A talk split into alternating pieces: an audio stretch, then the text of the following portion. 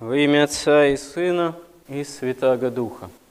Господь наш Иисус Христос во время земного своего служения, о чем нам повествует Евангелие, от людей, которые его окружали, часто еще сподоблялся упреков.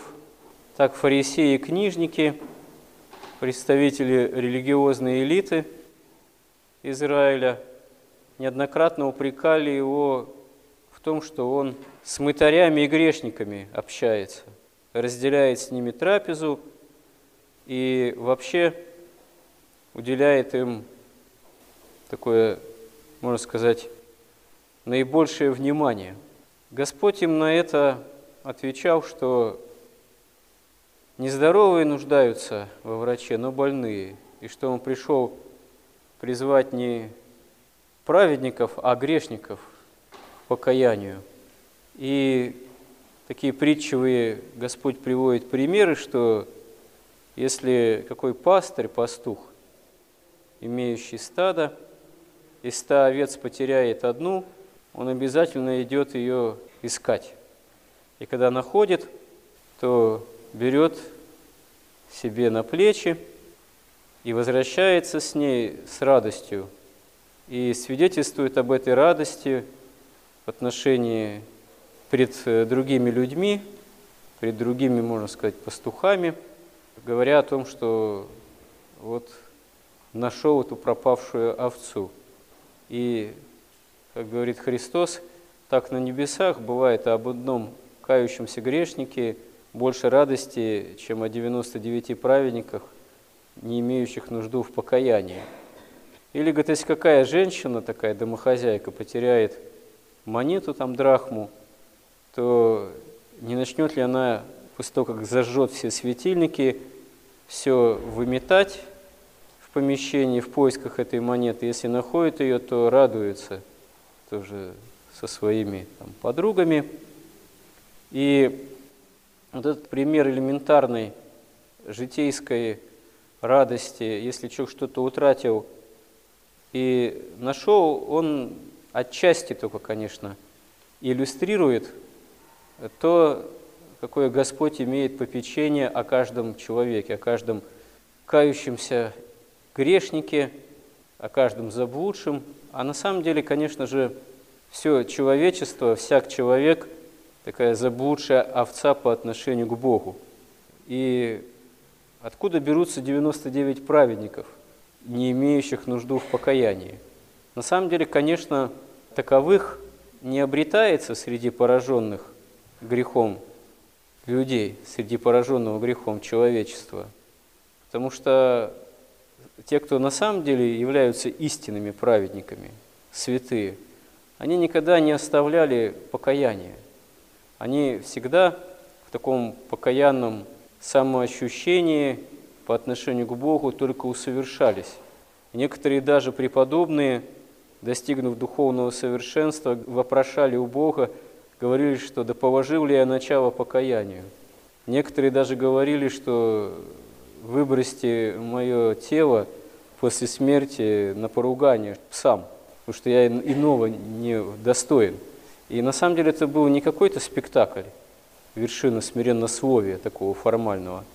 Просто когда человек на самом деле приближается к Богу, он лучше осознает вообще, кто есть человек именно по отношению к жизни подателю. А человек, удалившийся от Бога, порой, напротив, мнит, что он сам своими силами что-то может. Поэтому эти 99 праведников, на самом деле, конечно, это уже праведники. То есть это человек, который скорее находится в ужасном состоянии духовном.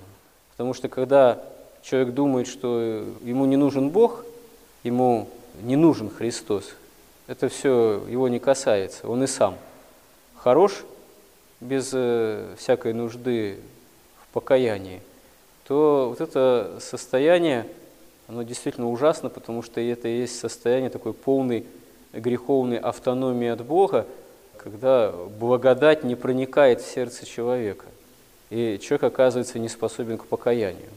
Если же человек способен к покаянию, к таковым Господь обращает слова, что кто не возненавидит себя в этом мире, и там отца, мать, жену, детей не возненавидит ради меня, тот недостоин меня. На самом деле, порой многих это слово смущает, потому что почему? Разве нужно ненавидеть своих близких? Но здесь именно тайна в том, что это все Христа ради. Потому что на самом деле иная любовь, она может оказаться напротив по отношению к близким зла, потому что не желает им духовного добра. А иные как бы проявления, скажем так, духовной ревности по отношению ко Христу, когда человек все готов оставить и пойти за Христом, и может э, со стороны рассматриваться как э, даже проявление какого-то зла по отношению к близким, это на самом деле проявление любви, потому что такого рода любовь не желает на самом деле зла, а желает всем спасения. Просто часто человек понимает для себя благом то, что ему духовно во вред, понимает под благом то, что отрывает его от Господа, от Царства Небесного, понимает под благом то, что является привязанностью к себе самому, исполненному грехов и страстей, привязанность к этим страстям и грехам. А это должно ради любви к Богу, ради желания спасения отсекаться. Как сказал один святой, или я самого себя буду любить изо всех сил до ненависти ко Христу, или я буду любить Христа изо всех сил до ненависти к самому себе. Истина – это Евангелие, не только Евангелие, но жизнь святых э, подтверждают. Потому что главное условие спасения – это обретение именно такой жертвенной любви, которая пасет не себя, не собственные страсти, а готова все это в себе именно отсекать с Божьей помощью по любви ко Христу – и по ненависти к греху в самом себе. Это является условие такое как раз-таки необходимое для спасения, почему Господь здесь же в притчевой форме говорит, что если кто хочет там башню построить, должен составить проект, ну, выражаясь современным языком. Иначе, если он все не рассчитает и не сможет осуществить это строительство, не сможет достроить, то он просто будет подвергнут осмеянию. Или если кто с десятью тысячами воинами собрался идти, какой царь, против другого царя, у которого 20 тысяч воинов, должен хорошо подумать, а сможет ли он одолеть такого противника. Если придет к выводу, что не сможет, то лучше ему не идти на брань, а посылать посольство, умолять о мире, о примирении, идти на какие-то всевозможные компромиссы. Если в земных делах человек хочет осуществить какое-то предприятие, там бизнес какой-то, а тем более еще и войну затеять, должен все просчитать. А иначе, если он что-то пытается предпринимать, не имея никакой подготовки, не осмыслив, что он собирается делать, то, скорее всего, это обречено на неудачу. Так и по отношению к Царству Небесному, если мы желаем спасения, мы должны осознавать, что мы должны тогда не себя самих пасти собственные грехи и страсти, а учиться любить Бога до ненависти к собственным греховным страстным проявлениям, до настоящей, в этом смысле, ненависти, неприязни к себе самому, точнее, не к собственной личности, а к тому греховному, что с нашей личностью, с нашей душой и сердцем срослось. Поэтому это надо отсекать. Иногда надо даже по-живому, как это говорится, рвать. Иногда люди приходят в храм в недоумении, вот что мне делать? Вот у меня такая-то и такая-то проблема, и никак не могу я с этим разобраться. А из чего проблема часто? Начинаешь расспрашивать, в плане житейском вырастает. Опять же, какие-то греховные опыты, там, не могу расстаться, будучи не в браке, с одним человеком, а у него там семья, там, и так далее, и тому подобное. Ну, то есть, к примеру, какая-нибудь там прелюбодейная связь, она оказывается дороже Царства Небесного и самого Господа. Хотя Господь ясно говорит, что если рука твоя соблазняет тебя, отсеки ее. Если глаз твой соблазняет тебя, вырви его. Лучше тебе без глаза, без руки войти в Царство Небесное, чем вот таким, казалось бы, целым быть верженным гену огненную. Но, как правило, конечно, редко бывает такие случаи, когда надо прямо отсекать, брать топор, там руку отсекать, так, в общем-то, не бывает. Вот. Но это просто пример, которым Господь иллюстрирует, что иногда ради спасения надо рвать по-живому, с тем, с теми людьми, с теми обстоятельствами, которые связывают грехами и страстями. А если же мы себелюбиво предпочитаем эти грехи и страсти и не желаем с ними порвать, не желаем их возненавидеть, то как же Господь нам поможет? Мы тогда оказываемся в роли этих уже праведников, которые, если даже и понимают, что вроде как обстоятельства противоречат спасению во Христе, но не желают никак призвать Бога на помощь, не желают, даже признавая вроде как и неправильность своего поведения, эту ситуацию изменить, а желают оставаться с этим своим родным грехом, потому что он оказывается дороже.